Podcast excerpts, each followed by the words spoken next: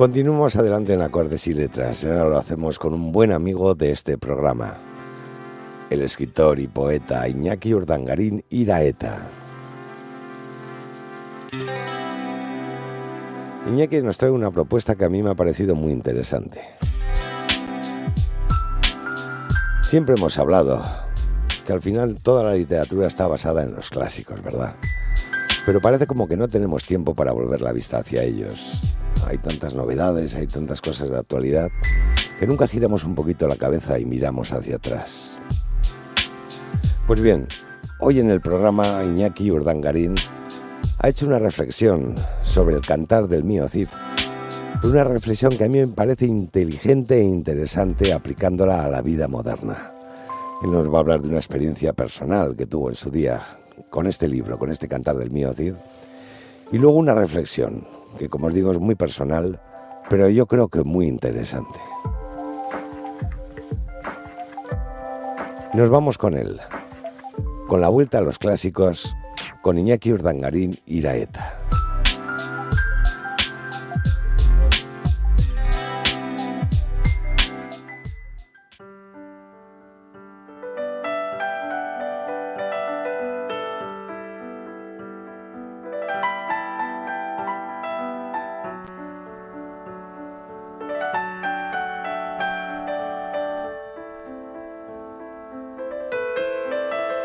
El cantar del mío Cid fue uno de los primeros libros que yo leí en el colegio. Recuerdo a mi profesora de literatura explicándome que ese libro todavía no estaba hecho para mí y que tenía otros mucho más adecuados a mi edad para poder leerlos. Pero para mí, la historia del Cid, el héroe enfrentado a todo y a todos, era una idea que me tenía preso de aventuras, preso de ganas de enfrentarme a mí mismo y al mundo y desoyendo las palabras de, mi profesora, me dispuse a leer el cantar del mío Cid.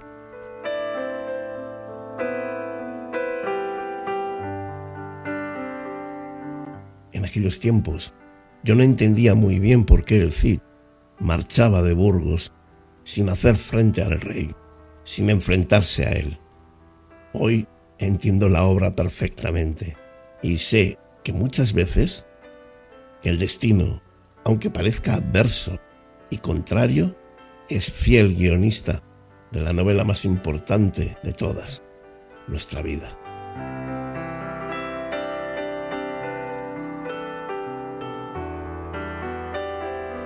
Voy a leeros un pequeño pasaje del cantar del mío Cid y espero que lo que descubráis en ese pasaje y lo que a continuación os voy a contar sea de vuestro agrado.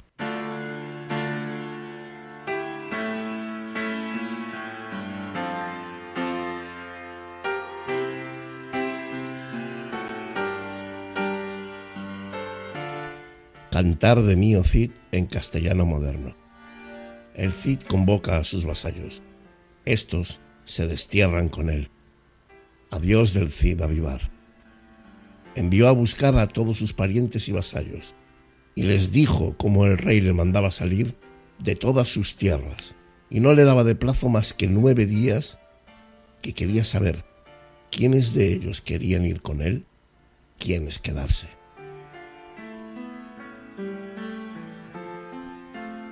Los que conmigo vengan, que Dios les dé muy buen pago. También a los que se quedan, contentos quiero dejarlos. Habló entonces Álvar Fáñez. Del Cid era primo hermano. Con vos nos iremos, Cid, por yermos y por poblados. No os hemos de faltar mientras que salud tengamos, y gastaremos con vos nuestras mulas y caballos, y todos nuestros dineros y los vestidos de paño Siempre querremos serviros como leales vasallos. Aprobación dieron todos a lo que ha dicho don Álvaro. Mucho que agradece el Cid aquello que ellos hablaron.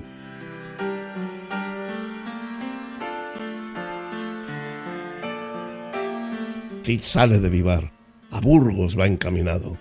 Allí deja sus palacios, yermos y desheredados. Los ojos de mío Cid mucho llanto van llorando. Hacia atrás vuelve la vista y se quedaba mirándolos.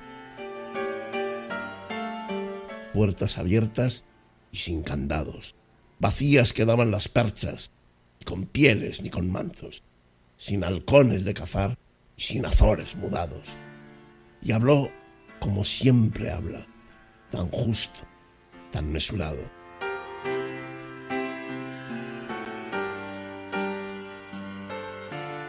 Dios mío, Padre que estás en lo alto, contra mí tramaron esto, mis enemigos malvados. Ya aguijaban a los caballos, ya les soltaron las riendas. Cuando salen de vivar, ven la corneja a la diestra, pero al entrar en Burgos, la llevaban a su izquierda. Movió Miocid los hombros y sacudió la cabeza. Ánimo, Albarzáñez, ánimo. De nuestra tierra nos echan, pero cargados de honra hemos de volver a ella.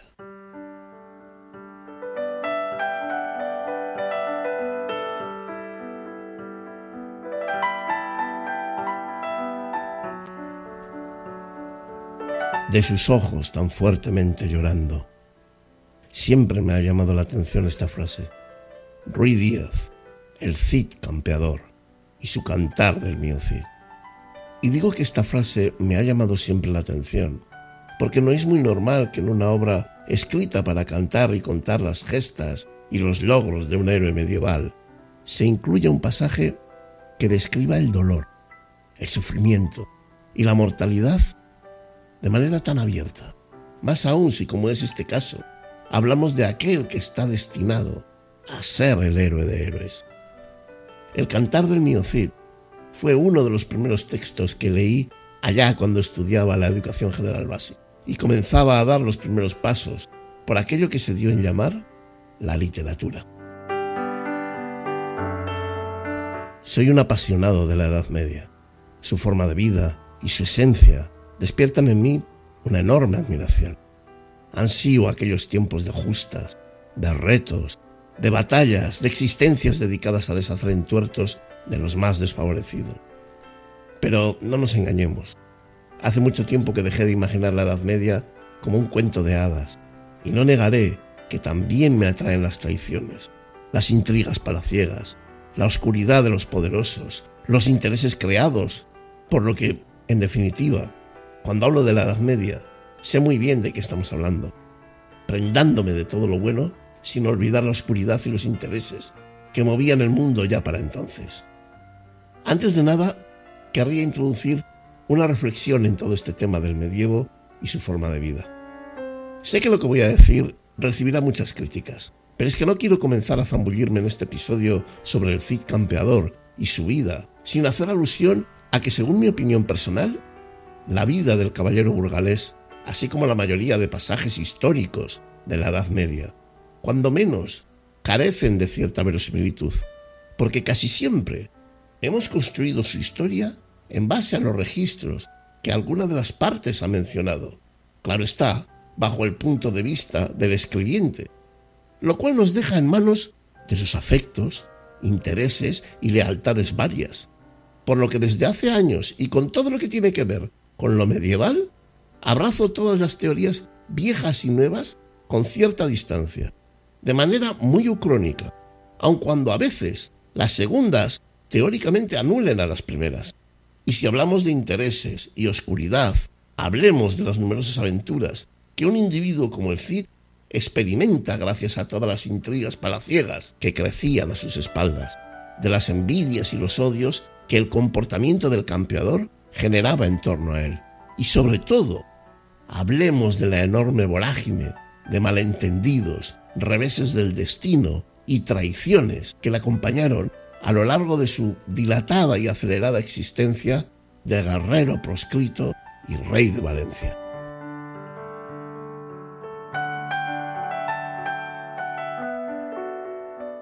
Como ya he comentado, en todo lo relacionado con los diferentes pasajes de su vida, hay muchas contradicciones y modas según la época y los historiadores que lo estudian. Pero más allá de todo eso, a mí me interesaría hablaros de una reflexión existencial que se me ocurre en relación al cúmulo de dificultades que una persona ha de enfrentarse a lo largo de su vida para hacer cumplir lo que hemos dado en llamar su propio destino.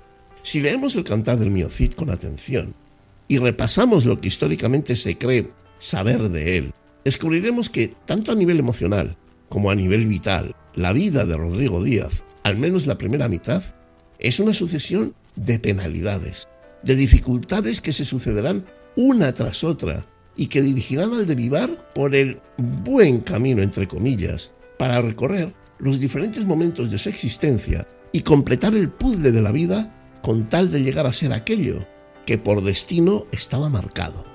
Únicamente en las batallas y los enfrentamientos librados a lo largo de toda la península, serán testigos mudos de sus enormes éxitos militares y caldo de cultivo para que las hazañas del gran héroe burgalés sean conocidas en todos los diferentes reinos de la península. No hay nada peor en esta vida que acostumbrarse a que todo te vaya mal, por costumbre. Y esa es la sensación que a mí me quedaba cada vez que leía los diferentes capítulos del cantar, cuando iban describiendo todas las vicisitudes vividas por el héroe burgalés. Cada vez que Rodrigo hacía frente a sus problemas y los solucionaba, surgía otro mayor que el anterior, y cuyo arreglo nada tenía que ver con las decisiones tomadas anteriormente.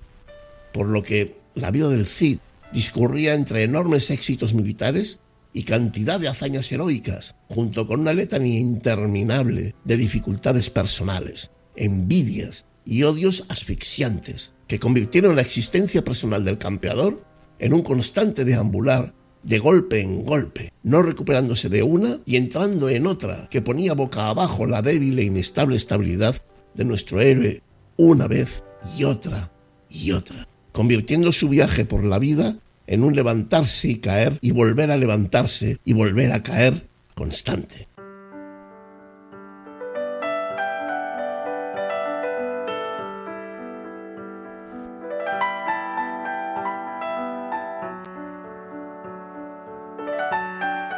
Un viaje terrible, tortuoso y pesado como pocos, que no todo el mundo habría superado y que solo muy pocos habrían podido recorrer con objeto de cumplir su destino, aquel que mandó como un rey lo que había conquistado como un guerrero. Muchas veces he estado pensando sobre todo esto, la vida del Cid, su destino, el amargo sufrimiento y las dificultades vividas, las envidias, el odio, en definitiva, la enorme inestabilidad emocional a la que se vio forzado, queriendo o sin querer, por el mundo que le rodeaba. Y mi reflexión aterriza siempre en la idea de si no daremos demasiada importancia a nuestras derrotas, a las dificultades que se nos presentan en nuestra rutina diaria.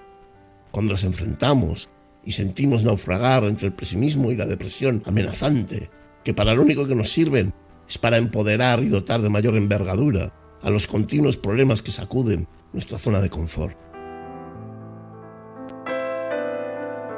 Y es que en ocasiones pienso que, del mismo modo que leo en el cantar del mío Cid y descubro una vida incómoda, difícil y exigente, que constantemente pide más y más del héroe burgalés, hasta que al final arriba un punto que resulta hasta inesperado y que pone broche final a una vida de película si lo miramos con cierta perspectiva.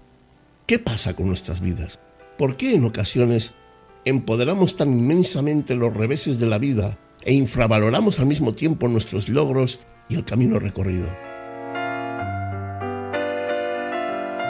Si nos fijamos en la biografía del Cid, su existencia está plagada de imposibles e inundada de problemas y dificultades que surgen una tras otra, pareciendo retrasar su camino, cuando en realidad van cumpliendo por etapas un viaje que parece calculado al milímetro. ¿No nos pasará a nosotros lo mismo? ¿No será nuestra existencia un viaje completamente programado?